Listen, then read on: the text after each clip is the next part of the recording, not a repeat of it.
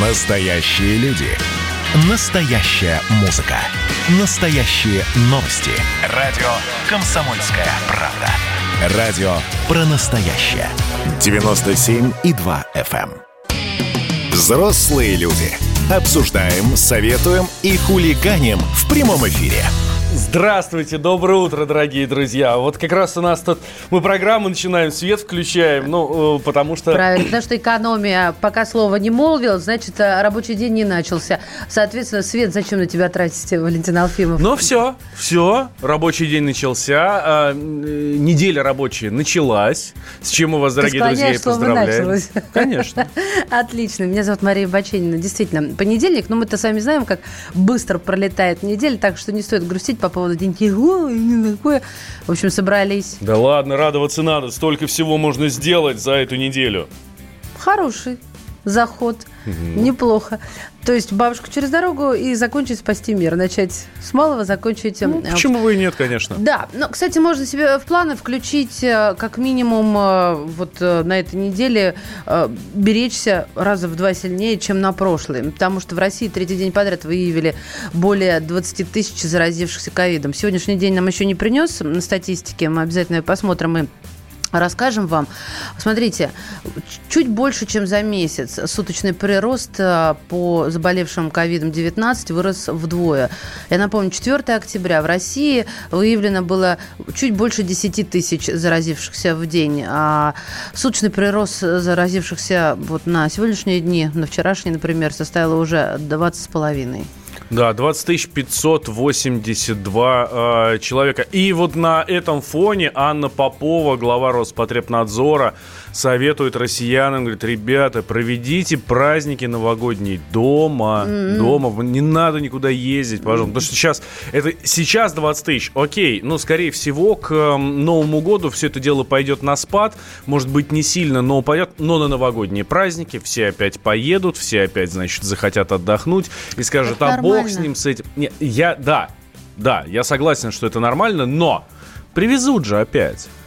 Д- Ты знаешь, а, откуда, смотря? У нас же как? э, Из Турции приехал, пройди Рым, Крыма, медные трубы. А из Сочи ты же не можешь привезти ковид. Тебя даже не тестят. Э, Какие-то странные стандарты. Ну, тут потянулся к Попову еще наш мэр. Он, я вчера хохотал, честно говоря, в голос. Стабилизации ситуации по COVID-19 не произошло, заявил Собянин. Слушайте, а зачем я озвучиваю Собянин? Он же есть Собянин. Пусть скажет сам.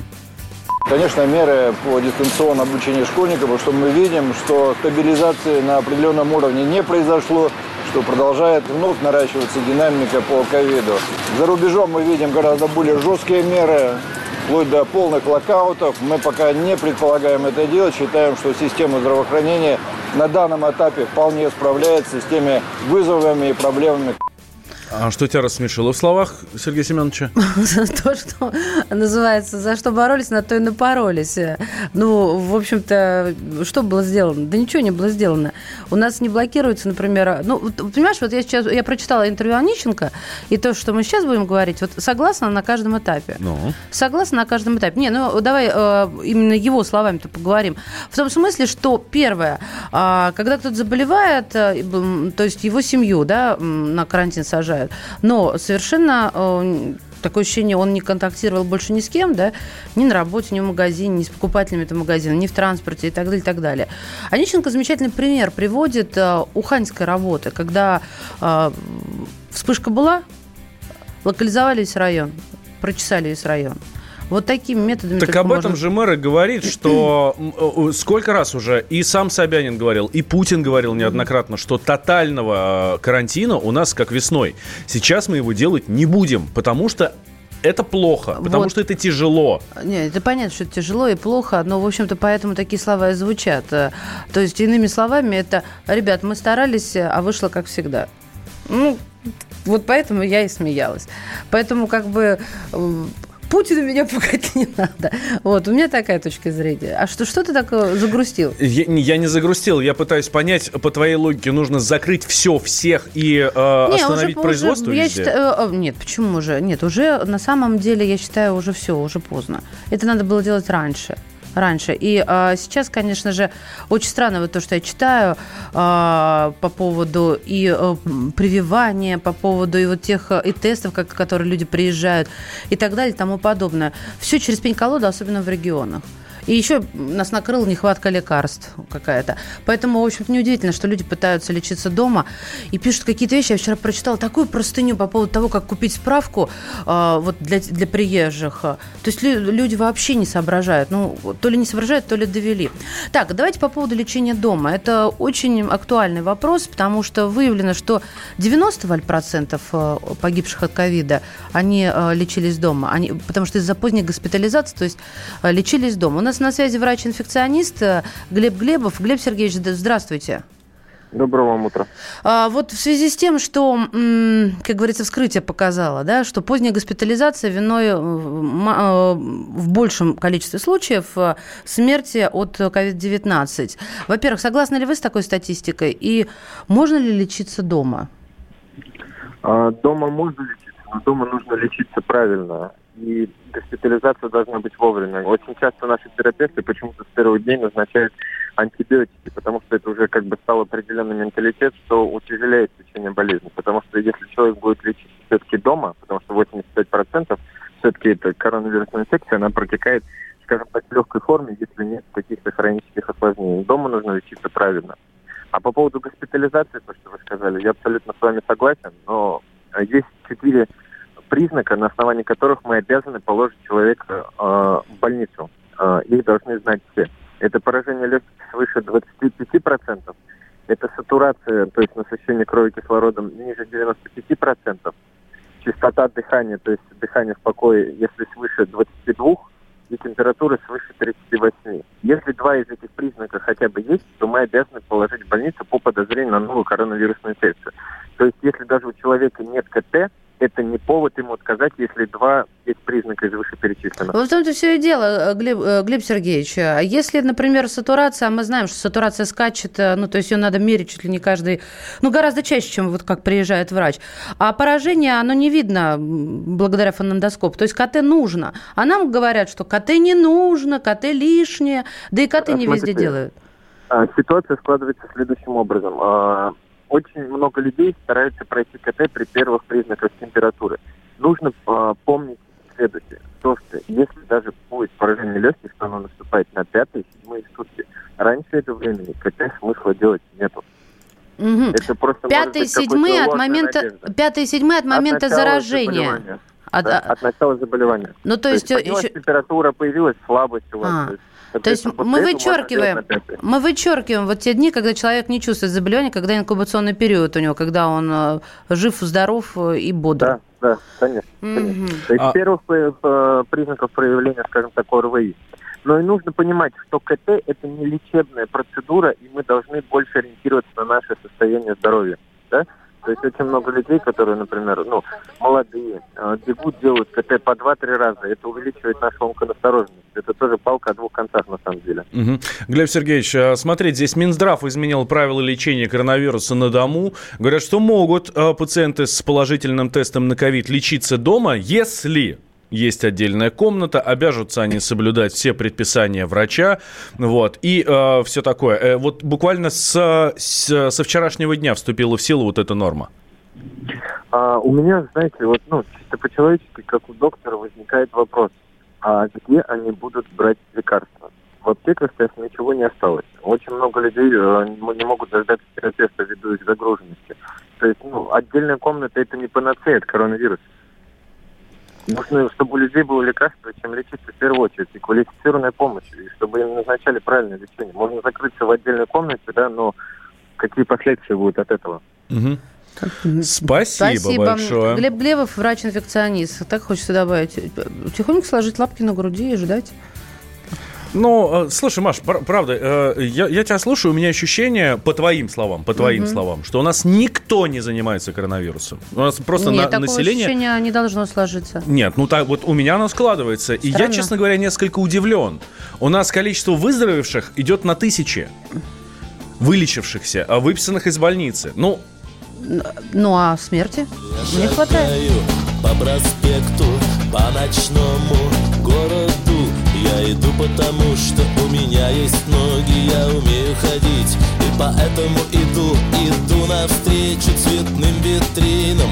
Мимо пролетают дорогие лимузины В них женщины проносятся с горящими глазами Холодными сердцами, золотыми волосами. Город сказка, город мечта Попадая в его сети, пропадаешь навсегда. Глотая его воздух, простуды сквозняков Запахом бензина и дорогих духов. Звезд на небе мало, но это не беда. Здесь почти что в каждом доме есть своя и не одна. Электричество, газ, телефон, водопровод Коммунальный рай без хлопот и забот Город сказка, город мечта Попадая в его сети, пропадаешь навсегда Глотая воздух простуды сквозняков. С запахом бензина и дорогих духов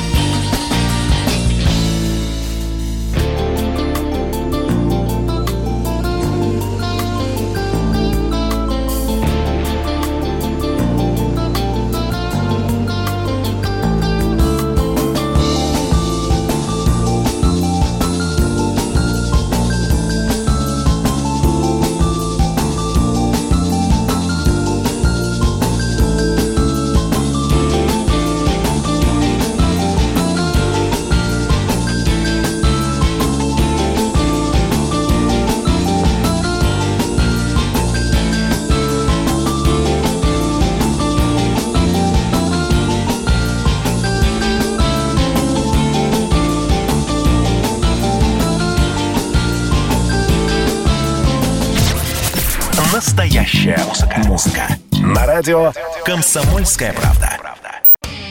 Взрослые люди. Обсуждаем, советуем и хулиганим в прямом эфире.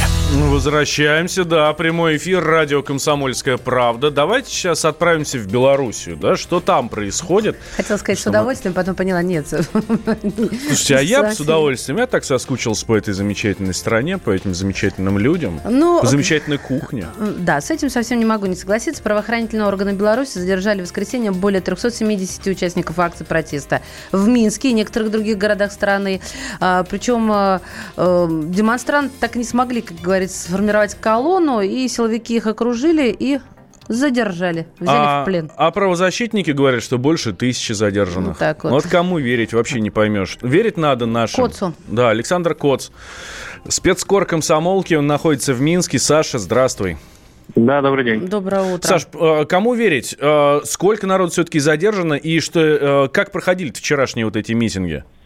Ну, Я думаю, что надо какую-то среднюю цифру высчитывать. На самом деле, вчера был, наверное, самый малочисленный за последнее время а, самая малочисленная акция оппозиции, при этом а, действительно больше всего а, задержанных. Ну, правозащитники говорят о рекордном количестве. Ну, надо делить все-таки на хотя бы на два, то, что заявляют правозащитники. Наверное, вот это будет цифра близкая к истине. Но э, действительно вчера не дали правоохранители собраться большой колонне протестующих. Но надо сказать, что и народу было не так много. Пытались здесь перекрывать дороги в районе а, Стеллы город-герой Минск, э, пытались э, перекрывать э, улицу Машерова, пытались а, выстроиться в одну колонну, но силовики действовали достаточно жестко и методично. То есть собраться в какую-то большую а, протестную массу людям так и не удалось. Они были рассеяны по городу, пытались устраивать, как знаете, в августе там на окраинах э, такие стояния, но и там к этому были готовы силовики. В общем, ощущение, я тут три месяца э, не было, ощущение, что все-таки силовики каким-то образом приноровились э, минимизировать последствия всех этих э, воскресных хождений для остальной части города, потому что надо понимать, что э, двухмиллионный город, и из двухмиллионного города на эти акции выходит, ну, пусть там, я не знаю, ну, вот вчера было, может быть, 10 тысяч человек, это вот в разное время, в разных местах, да, а весь остальной город, э, из-за них там перекрывали вчера, вот, допустим, э, проспект Победителей, одна из центральных трасс э, столицы, перекрывалась на два часа, чтобы рассеять вот эту толпу.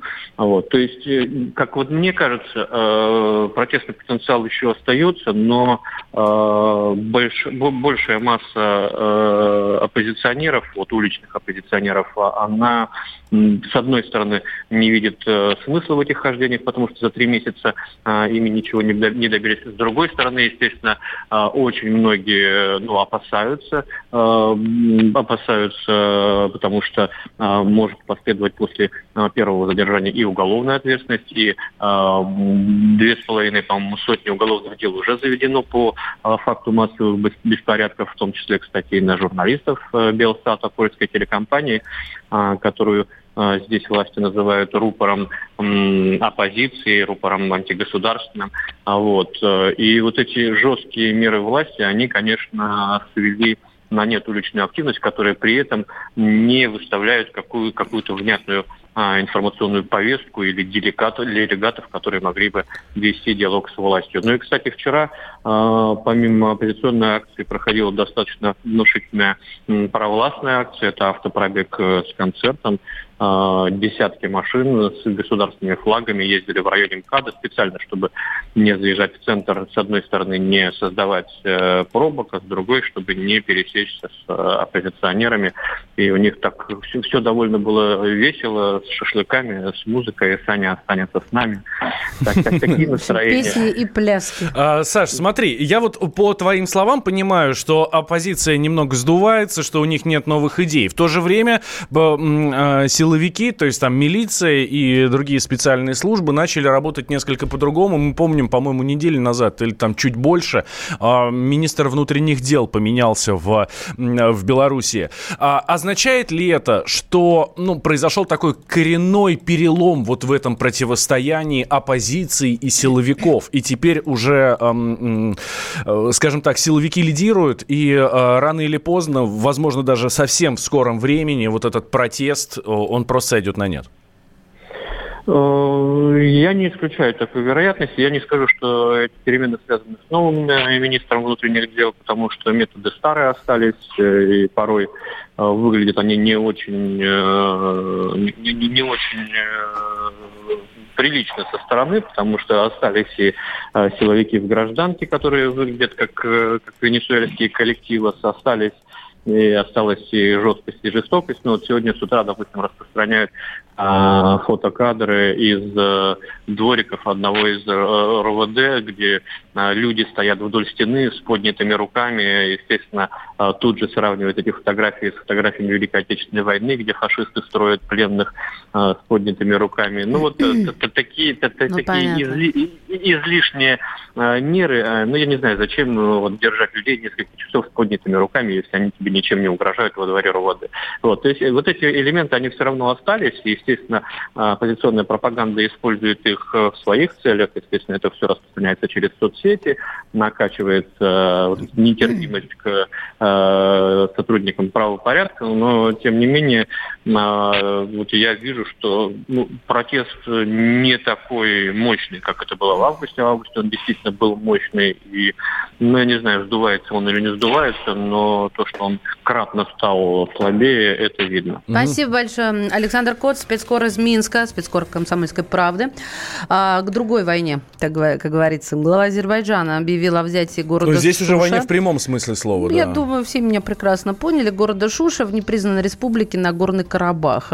И это стратегический город э, для Баку. Он э, важен, и его называют культурной столицей. Именно так даже назвал, по-моему, премьер-министр Турции в поздравлении через свою социальную сеть. Так вот, э, Ильхам Алиев предупредил Ереван, что намерен продолжить вооруженный конфликт. Ничто его не остановит, точнее нас, это практически цитата, если армянская сторона не освободит территории. Правда, армяне говорят, что бои за город Шушев продолжаются.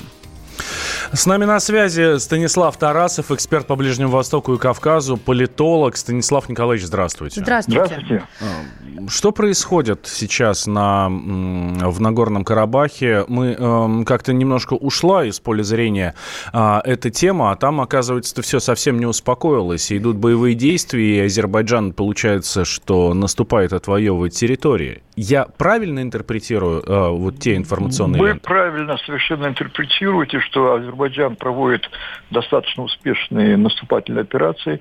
Правда, Шушу ему до сих пор не удалось взять, это подтверждается нашими армянскими источниками. Там идут очень ожесточенные бои, и стороны, что называется, не считаются жертвами.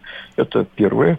И второе, конечно, э, вот сейчас, как выйти из этой ситуации, э, в Баку находится министр иностранных дел Чавушевой, министр обороны Турции Акар, которые, в общем-то, скорее всего, передали послание Эрдогана Алиеву о договоренностях, которые были достигнуты между Путиным и Эрдоганом в ходе телефонного разговора. А турки тоже опасаются изгнания армян из Нагорного Карабаха. Это вписывается, в общем, теорию их традиционного исторического геноцида. И могут последовать очень серьезные международные санкции. Особенно в ситуации, когда в Соединенных Штатах Америки меняется администрация, и, судя по всему, Байден побеждает. А у Байдена свои особые интересы. Он всегда выступал против укрепления в Закавказья двух авторитарных режимов, имеется в виду Алиева и Эрдогана, и он будет поддерживать демократическую Армению. Так что идет подготовка так называемому Кавказскому пакту, а так пишут турки, между Эрдоганом и Путиным. Это первое. И второе, надо признать, что Минская группа э, ОБСЕ и вся дипломатия ее оказалась провальной. Все три э, э, перемирия, которые были, угу. заключили они э, с перспективы на выход на так называемые базовые принципы. Ситуация изменилась, перемирия сорваны, и теперь непонятно, чем будет заниматься сама Минская группа ОБСЕ. В этом смысле Эрдоган, действия Эрдогана и Алиева оказались успешными, они ее развалили. Станислав Николаевич, а в чем пакт заключается Путин vs Эрдоган? Ну, Эрдоган заявлял в том плане, что две страны, которые могут, или во всяком случае и потенциально и Иран, которые могут урегулировать ситуацию за Кавказе, это Россия, Турция и Иран. Все эти ОБСЕ, французы, американцы и так далее, это что называется народный элемент, не региональные страны, их нужно оттуда изгнать, не только плетут интриги.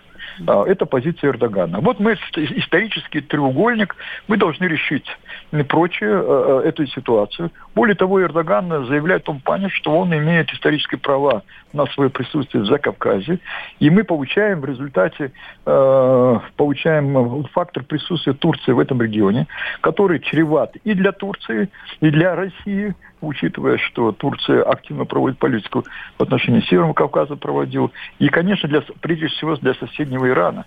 Все дело в том, что в Иране проживает 18-20 миллионов этнических азербайджанцев, которые в связи с Карабахской войной активизировали так называемое добровольческое движение, появились объединительные тенденции объединения иранского и российского или нынешнего Азербайджана. А это уже изменение географии регионов. И, кстати говоря, иранское руководство об этом говорит открыто. И не исключено, что Иран при определенных условиях может втянуться в эту войну. Это первое. Второй момент, э, уже четко обозначенная тенденция или позиция, что в этой войне э, участвуют джихадисты из Сирии и Ливии, которые вербуются турками. Если только Минская группа ОБСЕ или страны сопредседатели. Понятно. Проведут, Станислав Николаевич, я, да, да, да, да. Я прошу прощения, что прерываю вас. Просто время. Мы сейчас э, уходим уже на новости. Станислав Тарасов, эксперт по Ближнему Востоку и Кавказу, политолог. Ну, смотри, получается такая ситуация, что э, вот этот Нагорно-Карабахский конфликт давно уже перестал перестал быть э, конфликтом э, Азербайджана и Армении. Это уже ну, ну, такая полноценная площадка, для, ну, где может начаться такое, что даже страшно себе представить. Но вы же взрослые люди. Начало. Это действительно история, которая будоражит. Так вся страна обалдела. И Россия родина слонов, она от океана до океана, да. И мы, мы всегда правы, мы никогда не сдаемся. И самое главное, что же будет дальше? Комсомольская правда. Это радио. Взрослые люди.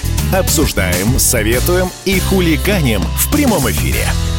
Да, и делаем это вместе с вами, дорогие друзья. Мы тут что-то наши координаты не сказали вам Кстати, сегодня. да. Это большая ошибка. 8 Исправляем. 800, 8 800 200 ровно 9702. Номер телефона, вайбер с ватсапом, плюс 7 967 200 ровно 9702. А, любимый ютубчик. А ты как говоришь, YouTube или YouTube? Да когда как? Да, а, то есть... Ну, Вообще не принципиально. Понятно. Ну, вот для некоторых принципиально, я просто задумываюсь иногда. Ладно, YouTube, там трансляция у нас идет, там можно общаться, там можно слушать нас в кадре и за кадром. Главное, ребят, давайте так, э, зашел, поставил лайк, вам не сложно, нам приятно, потому что идентификация вот видео, то есть поиск онного гораздо быстрее проходит, чем больше лайков вы ставите. Прямо сейчас прошу всех поставить лайки. Угу. Маша, у тебя какой диплом? У меня э, два. Какие? Синие, Образование какое? высшее. Специальность? А, бухгалтер, аудитор сельского хозяйства и журналист.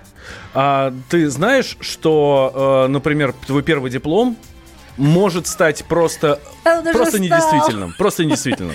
Ну, вообще, я уже знаю, не буду так скрывать.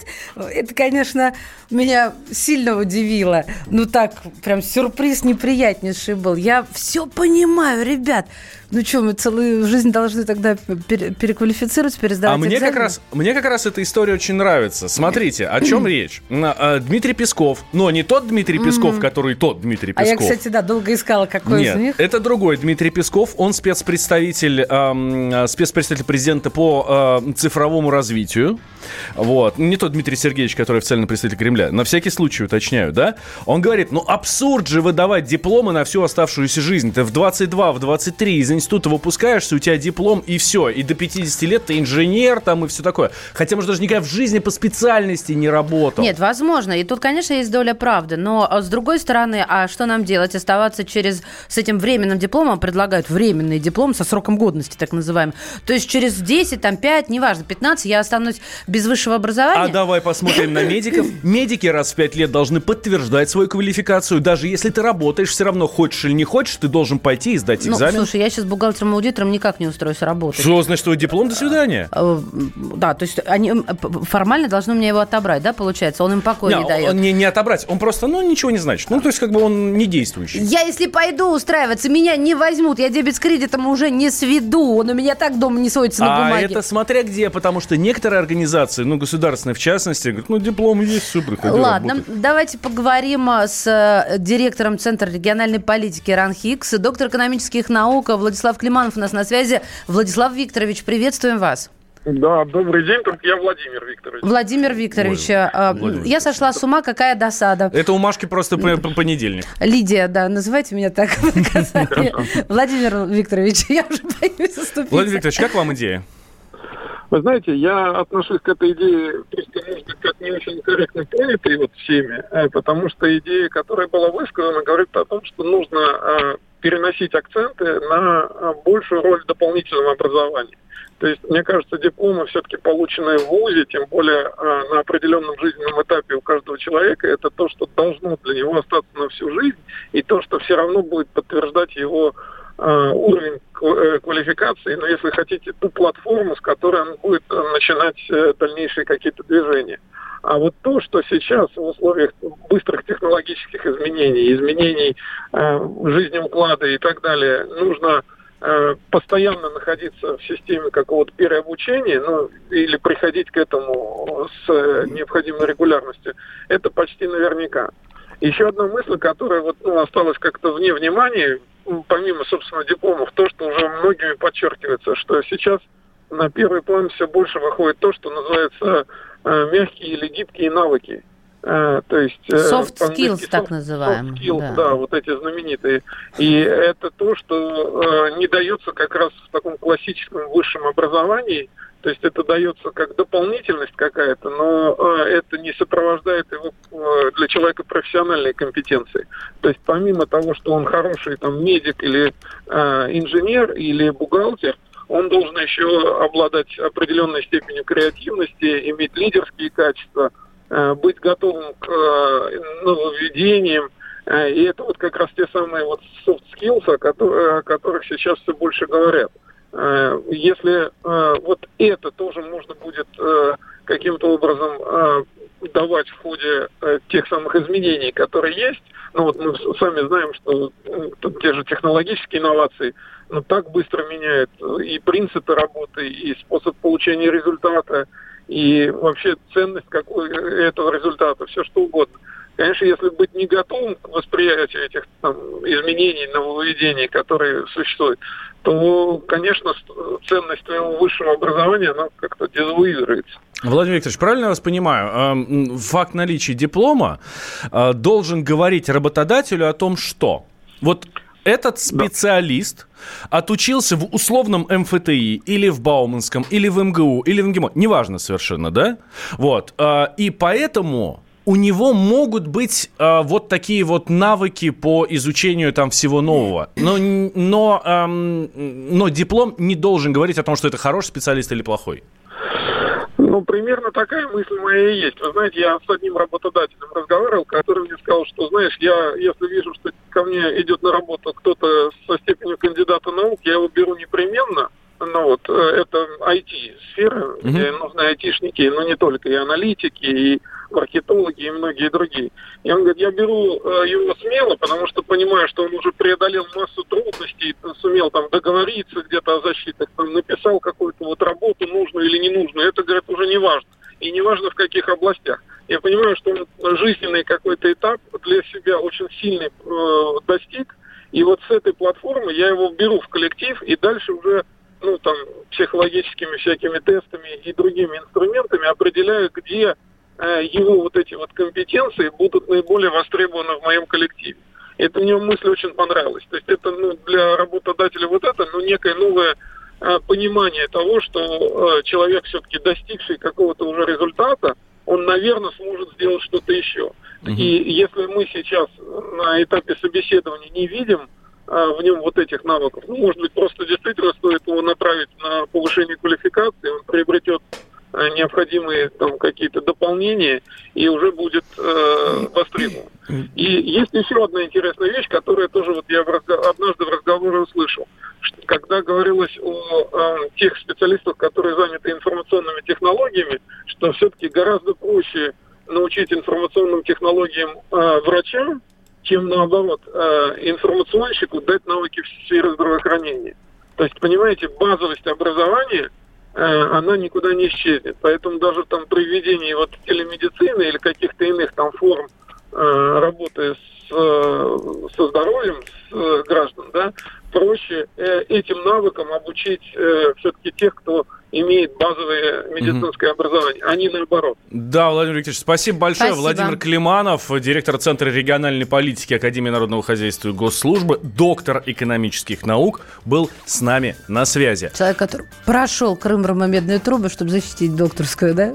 Да, а в свое время мне а, брат старший сказал умную вещь. Он говорит, слушай, ну, неважно, э, даже закончил ты институт или не закончил. Говорит, ну, это говорит, вот мое отношение такое. Говорит, главное, что ты учился в институте. А то, что ты учился в институте, это уже, ну, это уже большая часть заслуги этого самого института. Я считаю, что с твоим братом стоит согласиться. Вот тут пишут, а если я работал, я отучился, работал по специальности, ушел в бизнес на 6 лет, не получилось. И что мой диплом не действительно, я же специалист. А вот подтвердите свою э, квалификацию через 5 лет, да, или когда возвращаетесь учитесь, и все, специалист. Вопросов нет. А, уважаемый Валерий Зисюнтуков, я вот э, хотела прочитать ваше сообщение, но так как очень много оскорблений в адрес э, того, кто затеял эту инициативу, не могу, понимаете? Не могу! Ну же, держите себя в руках. В конце концов, вы же взрослые люди. Делаем сейчас небольшой перерыв. Сразу после э, самый громкий скандал последних дней, который разворачивается вокруг сборной Красиво. России по футболу. Все случилось. Но вы же взрослые люди, а ходите в рваных джинсах.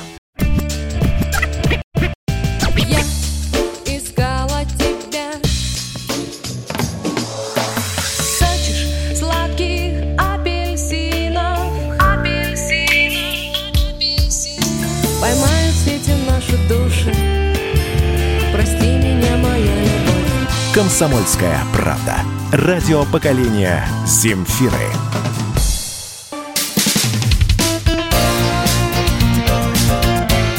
Говорит полковник. Нет вопроса, на который не знает ответа Виктор Баранец. Да, Виктор Николаевич Баранец, э, наш военный обозреватель и просто человек с богатым жизненным опытом с нами на связи. Виктор Николаевич, здравствуйте. Здравствуйте, Виктор Николаевич. Доброе утро, ребята, доброе утро. Как ваши дела, как прошли выходные? В творческом порыве э, слишком много заданий очень сложных от редакции. Будоражил генералов, выбивая из них там определенную информацию. Ну, вы скоро прочтете это в «Комсомольской правде». Так ребята. интересно узнать способы, как можно будоражить на выходных генералов. Ну ладно, это личный, я думаю, разговор. А, ну, ну, есть телефоны, Машенька. я только, Есть, я можете. понимаю, я только ученых могу Сидишь, будоражить. слезы Но генералов и еще не думаешь, бедняга, он же ведь пахал, трудился, да? А тут звонит какой-то баронец. Ну, помогите добыть информацию. Помогите добыть, потому что приказ начальника.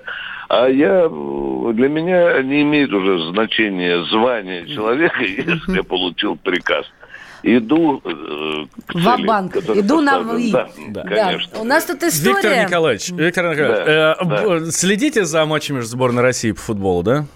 Конечно, я Ну, совсем слежу. Вот, да. Смотрите, я вам напомню, что 12 и, и 12 числа, это уже четверг, а потом еще и воскресенье 15 а потом еще и Да. следующую в среду. Да, Сборная России нас, да, играет с Молдавией, потом с Турцией, а потом с Сербией. И знаете, Виктор Николаевич, не будет там Артема Дзюбы.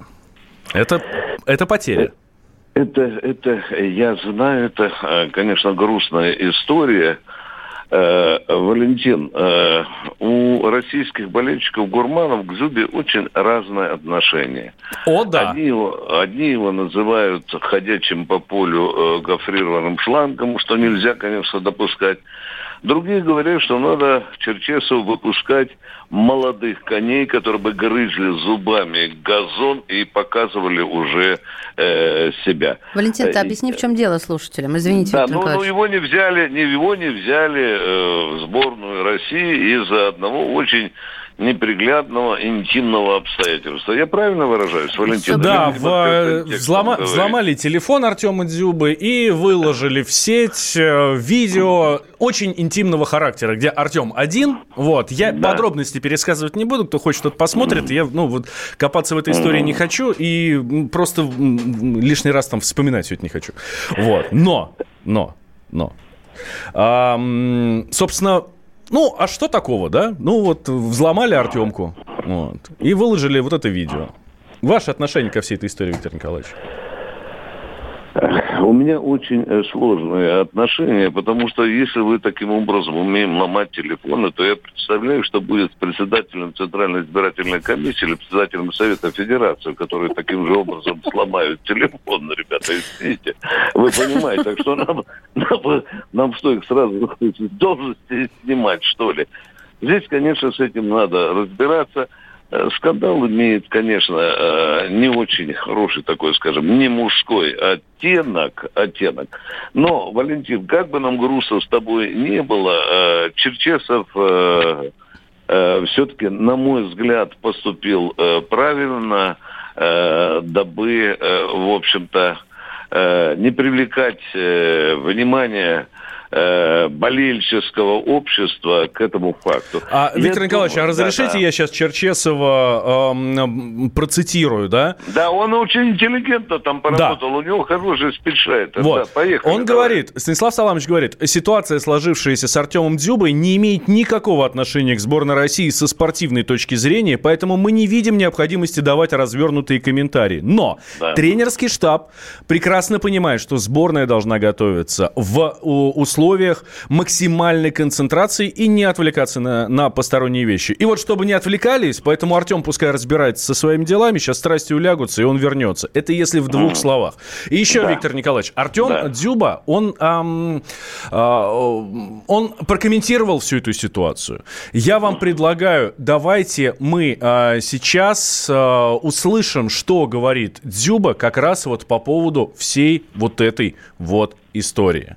Всех с победой очень важный. Это, наверное, самый непростой матч в моей карьере был. Когда, наверное, в воду побывал, немножко даже не сдержался эмоциями в машине на обратном пути. Но я бы хотел сказать, наверное, следующее, что я не идеален, как и любой человек. Допускаю ошибки. И все мы грешные, к сожалению. Поэтому я во многом, наверное, виноват в этом. Могу винить только себя. Но такие мгновения, когда а, практически все от тебя отворачиваются, я безумно благодарен тем людям, которые со мной и которые меня поддержали в такую трудную минуту. Вы были рядом со мной, близкие, родные, э, семья, друзья. Даже люди, которые мне не знакомы, поддерживали их очень много.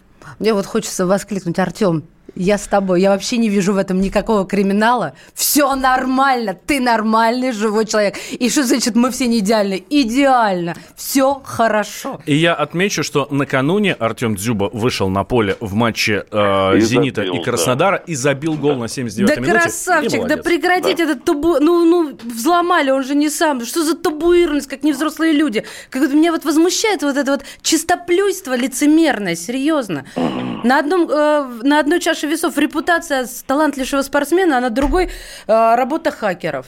Ну, ну вот как-то так. Да, э, Машенька, вы э, совершенно э, правы в том плане, что хакеры могут натворить еще немало бед, и не только влезая в интимные стороны жизни людей. Если мы сейчас каким-то образом на уровне закона не отреагируем, то, извините, мы очень много еще узнаем и про своих министров, и по чиновников поменьше рангов.